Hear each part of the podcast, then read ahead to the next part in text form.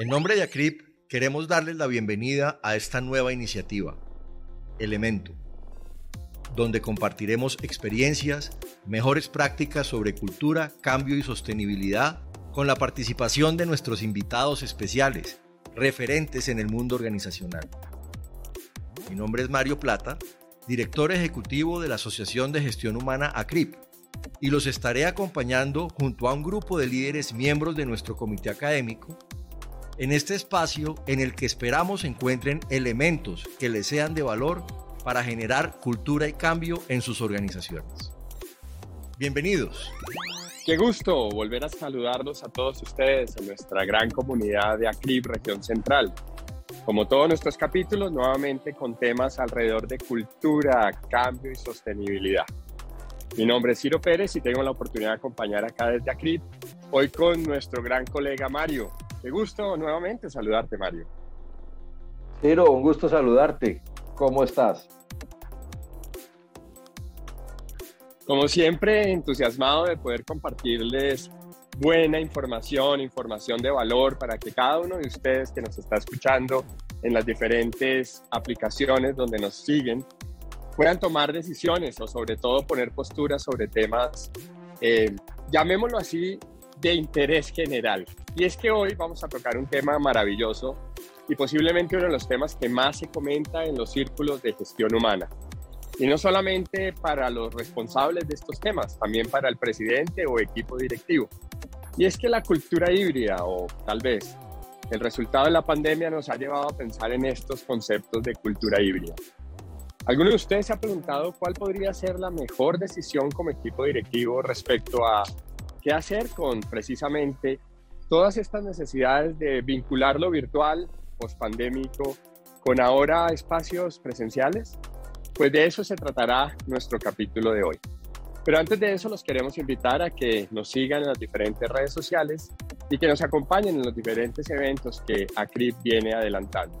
Por cierto, Mario, estoy que me voy para Santa Marta para nuestro próximo evento. ¿Será que nos puedes contar rápidamente de qué se trata el tema?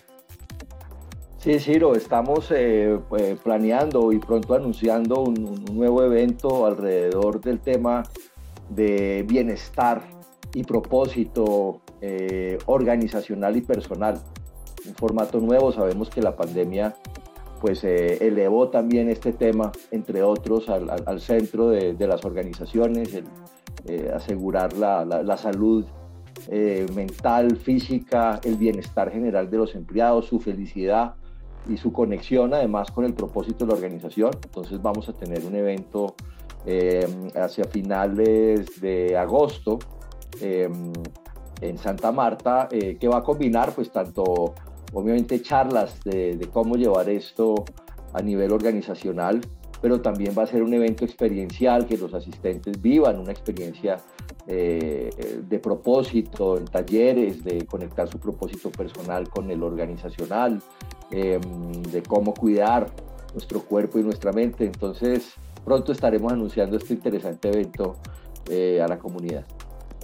Muchas gracias. De hecho, de hecho, Mario, no, gracias a ustedes porque desde el eje central de ACRIP eh, nos tienen pues actualizados. Y es que soy un convencido que este proceso pospandémico nos ha llevado a reflexiones de volver a lo básico y es que el bienestar creo yo que no solamente volvió a ser protagonista en las agendas de gestión humana, sino una prioridad estratégica. Y es que si miramos los datos, particularmente una de las últimas investigaciones alrededor de lo que se llama precisamente la gran, la gran resignación. Y es que la gran resignación es un concepto o un fenómeno que viene ocurriendo a nivel mundial en el cual se, se sugiere que más del 40%, escuchen bien todos nuestros oyentes, más del 40% de las personas que tenemos capacidad laboral o población económicamente activa, estamos en movimiento. Pensar que el 40% de la gente de tu organización se va a estar moviendo en los próximos días, semanas o meses, trae mucho estrés. Por eso conceptos como propuesta de valor al empleado o oferta de beneficios se vuelve tan importante en estos momentos. Y es que uno de esos elementos de la oferta de valor es precisamente la hibridez. Mario, quisiera preguntarte, tú tienes la posibilidad de compartir con más de 450 asociados. Cuéntame un poco qué estás escuchando en el día a día con todos nuestros colegas de ACRIP respecto a qué hacer. Trabajar en casa, trabajar virtual, trabajar remoto, volver a las oficinas. ¿Qué estás escuchando? ¿Cómo, ¿Cuál es la tendencia? Bueno, pues eh, indudablemente Ciro es uno de los temas calientes en las áreas de talento humano y en las organizaciones en general, eh, porque evidentemente, como ya lo sabemos, es un proceso que la pandemia aceleró inmensamente, ya venía ocurriendo en organizaciones de alcance global, pero realmente obligó a las compañías, de cierta forma, a probar el trabajo remoto forzadamente. Y la realidad, y lo arrojan muchos estudios, como tú mencionaste a nivel global, es que la gente no quiere volver a un trabajo 100% presencial. Eso eh, es evidente. Tampoco un gran porcentaje quiere un trabajo 100% remoto. ¿sí? Eh, aunque hay organizaciones, pues, eh, startups globales que funcionan de esa forma porque tienen fuerzas distribuidas a nivel global, realmente pues también la evidencia, los estudios, tanto de lo que quiere la gente como del el mejor balance de productividad es hay cierto tipo de actividades que se pueden perfectamente manejar en, trabajo remoto desde cualquier lugar, trabajo móvil, lo, que es actividad individual, de construcción de pensamiento, de reportes, de reuniones recurrentes. Y hay otro tipo de actividades, particularmente las de generación de equipo, las de ideación, em, em, entre otras, pues que tiene, eh, agregan mayor valor cuando se hace presencial. ¿Qué están viviendo las compañías en Colombia y a nivel global? Porque esto es una tendencia global. Em, que si no responden a las nuevas expectativas que ha generado el mercado en este sentido, empiezan a perder eh, su mejor talento y empiezan a dejar de ser atractivas para nuevo mejor talento. ¿sí? Entonces ya eh, se ha evidenciado como algunas compañías, eh, tanto en el país como en otros países, que pues tal vez su liderazgo no, no, no entendió este cambio y dieron doctrinas de volvemos 100% a la oficina pues son las que están más sufriendo con rotación de talentos, ¿no?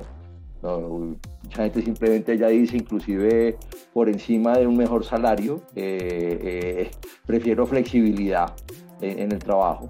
Pero obviamente una gran pregunta que surge en las áreas es justamente en un entorno que, que, ya pues tiene un fuerte componente o alto porcentaje de, de colaboradores trabajando remotamente, eh, buena, buena parte de su tiempo, eh, un esquema híbrido, pues cómo genero eh, enganche con la cultura, ¿no? ese engagement, esa conexión, esa, esa, esa visión que pues tal vez se, se, se, construye más fácilmente en un entorno presencial.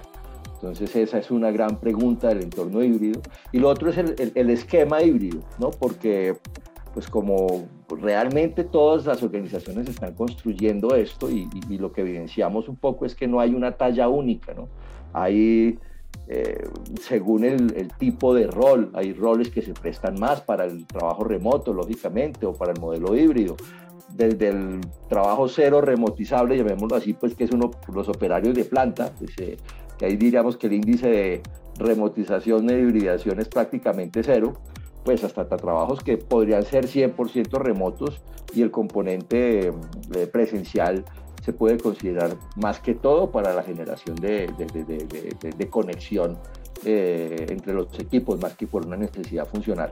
Entonces, lo que observamos es muchas compañías experimentando y tal vez no, no haciendo el ejercicio completo, sino diciendo, bueno, dos días en la oficina, tres días eh, en la casa, eh, pero sin un, sin un estudio y sin un criterio serio. Y lo que arrojan los estudios a nivel global realmente es que lo que el, el, spot ideal es la flexibilización. Prácticamente esquemas que la oficina se entiende como un espacio colaborativo al que los equipos pueden ir cuando haga sentido.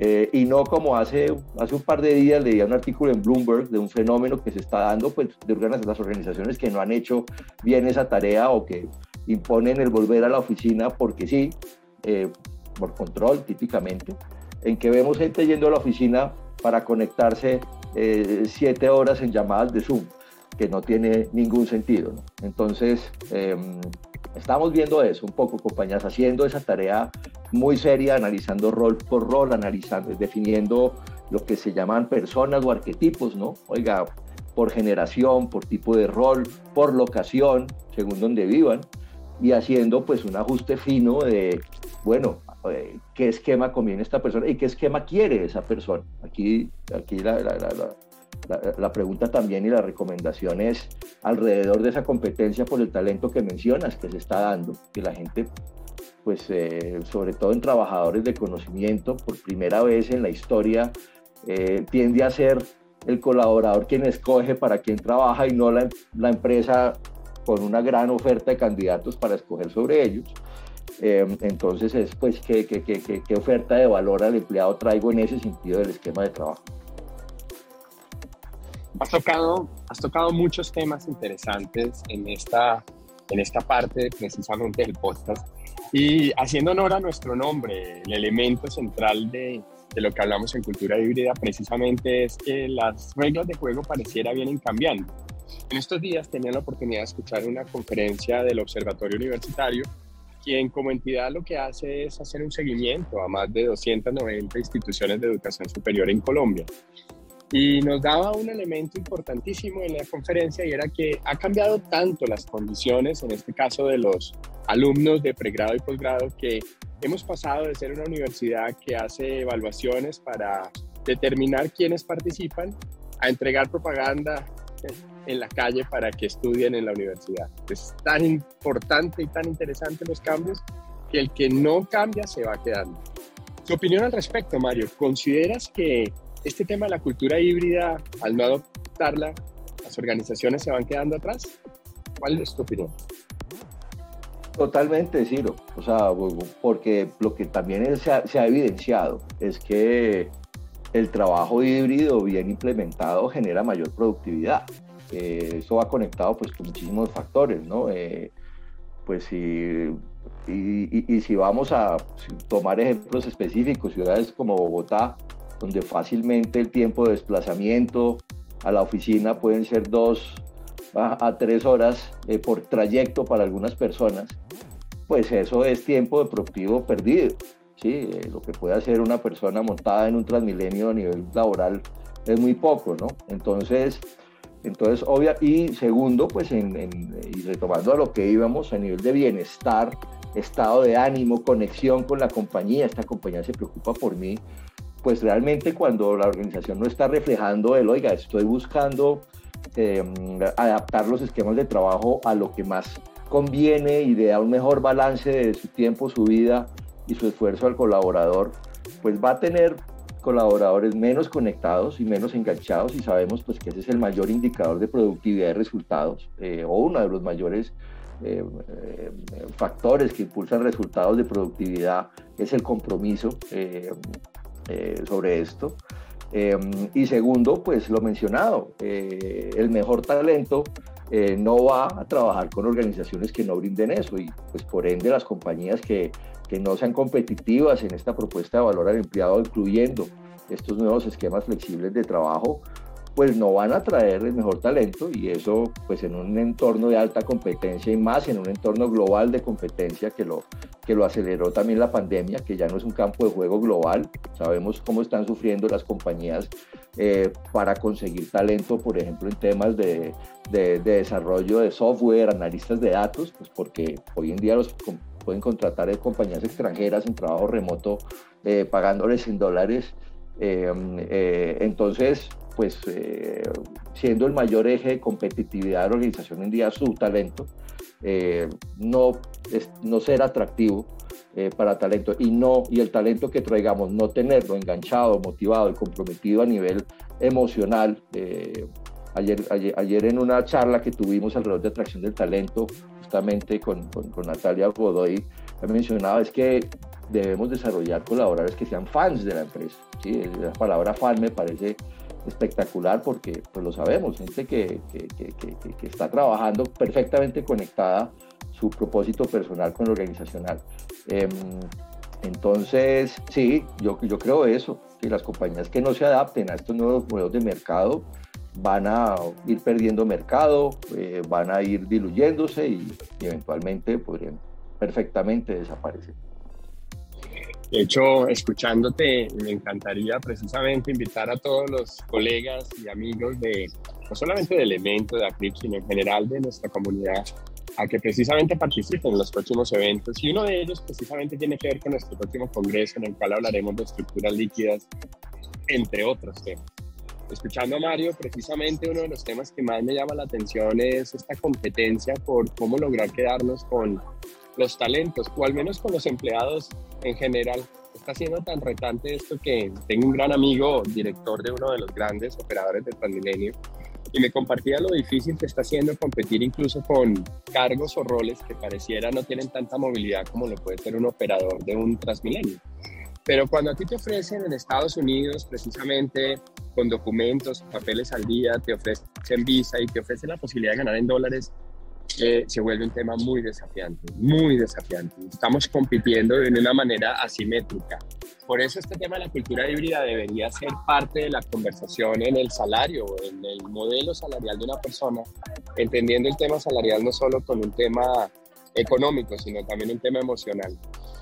Quiero cerrar esta parte precisamente a Mario preguntándole, Mario, si tú, si tú fueras el presidente eh, de cualquier organización que nos está escuchando, y sé que puede ser difícil porque como comunidad o agremiación pues tienes que tener una visión holística, pero si tú fueras el presidente de una compañía en este momento, ¿pondrías eh, en qué prioridad, siendo uno la más importante y de pronto 10 la menos importante, el tema de trabajo híbrido?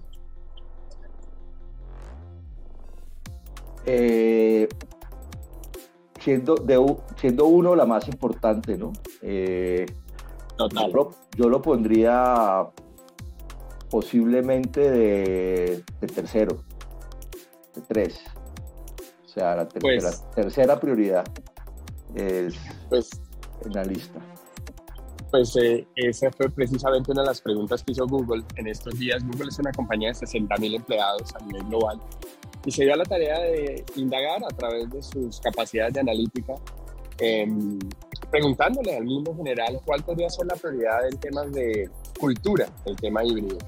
Y la respuesta no está muy lejos a lo que plantea precisamente Mario. Hoy tenemos la obligación de comprender no solo las nuevas generaciones, sino además las nuevas políticas organizacionales. Yo creo que el error que cometemos muchos es pensar que la pandemia pasó y nos vamos a devolver a un estado A. Tenemos que comprender, como lo dicen los gurús del cambio y la cultura, como Edgar Shane o este tipo de personas en MIT, que el mundo evolucionó y las políticas deben evolucionar.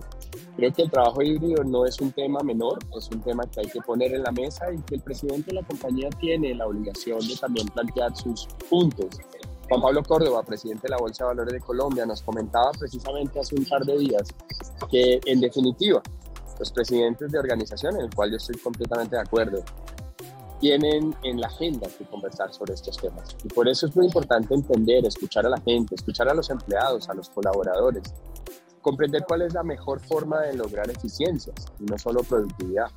Palabras como calidad de vida, bienestar, reducción en incluso huella de carbono, deberían ser elementos asociativos a la cultura híbrida. Así que para cerrar, quiero recomendarles un libro maravilloso, precisamente se llama Culturas híbridas de un colombiano, que nos ha planteado varias reflexiones y es cuáles son las políticas de hibridación de tu organización. Tal vez yo no me lo había preguntado, Mario, porque posiblemente hay tanto por hacer y tantas respuestas o tantas preguntas sin respuestas que no sé cuáles son las políticas de hibridación de mi compañía. ¿Qué opinas, Mario? Pues justamente va, va, va, conectado a eso que mencionaba yo al principio. Eh, la política de hibridación pues debe ser ese, ese, ese ejercicio serio de hacer una, un estudio eh, por roles, definición de arquetipos, no una misma talla para todos los trabajadores, sino y, y, si eso no está haciendo, pues creo que no hay una política, o sea, una política de hibridación no puede ser lo que te digo, dos días en la oficina, tres días en la casa para todo el mundo. Eh, eh, eh, y, si un empleado pues no conoce una política de hibridación es que seguramente no la hay, ¿no? una política de hibridación involucra esa distribución, esa asignación por roles, asigna una definición de qué tipo de reuniones eh, tienen sentido hacerlas presenciales, también una guía hacia la gente. Oiga, ¿cuándo, ¿cuándo encontrarse presencialmente? ¿Cuándo trabajar virtualmente? Eh, involucra unos programas de capacitación y desarrollo en uso de las herramientas digitales de colaboración. Y, así que creo que todo el mundo aprendió a usar Zoom en la pandemia, eh, forzado, pero pues hay un montón de herramientas alrededor de colaborar virtualmente que, que, pues hacen mucho más efectivo el trabajo remoto o hacen efectivo el, el trabajo eh, virtualizado, que ahí sí falta mucho desarrollo y, experiencia. Entonces, pues creo que es fundamental para una organización desarrollarla y por eso mencionaba a nivel 3, eh, dentro de las prioridades que un CEO debe tener una organización eh, a nivel de, de, cultura, y, pero gran falencia en muchas compañías en, en hacerlo.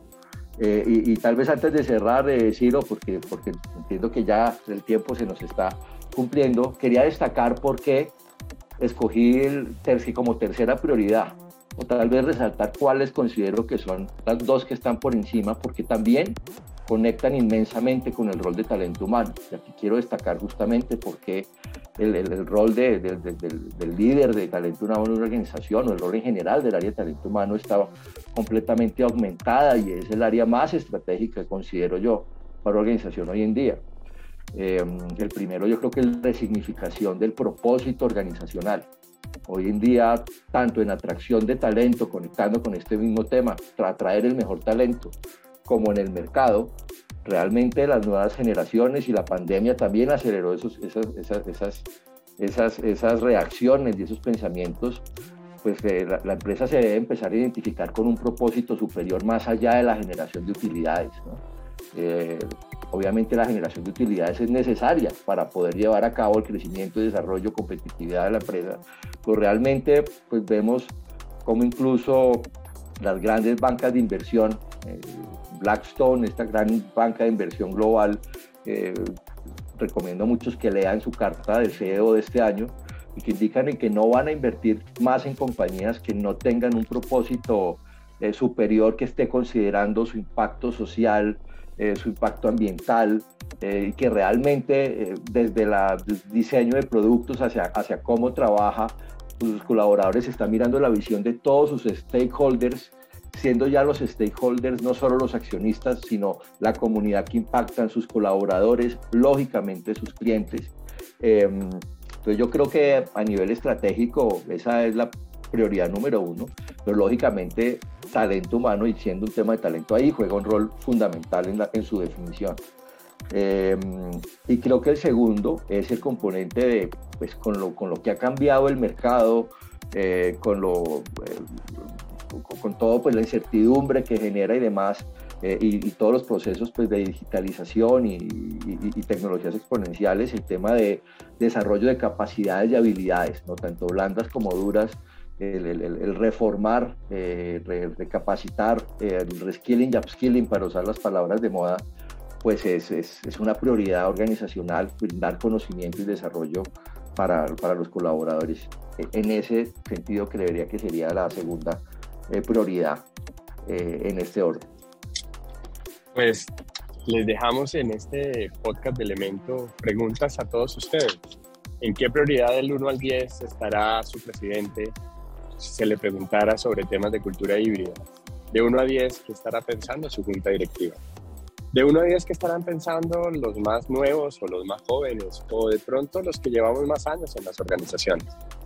El elemento fundamental de este podcast es llevarte a ti y a todas las personas que hacen parte de talento humano y de los equipos directivos a no dejar que la competencia piense por ustedes la respuesta.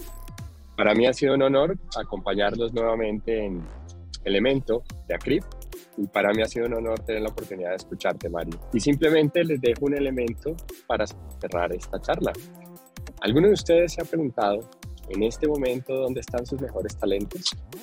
Es una pregunta que se las quiero dejar porque ya no necesariamente los vamos a tener que ver a los ojos para podernos responder que están trabajando. Tal vez serán otras formas de entender cómo estoy generando valor y de eso hablaremos en los próximos capítulos. Mario, un abrazo.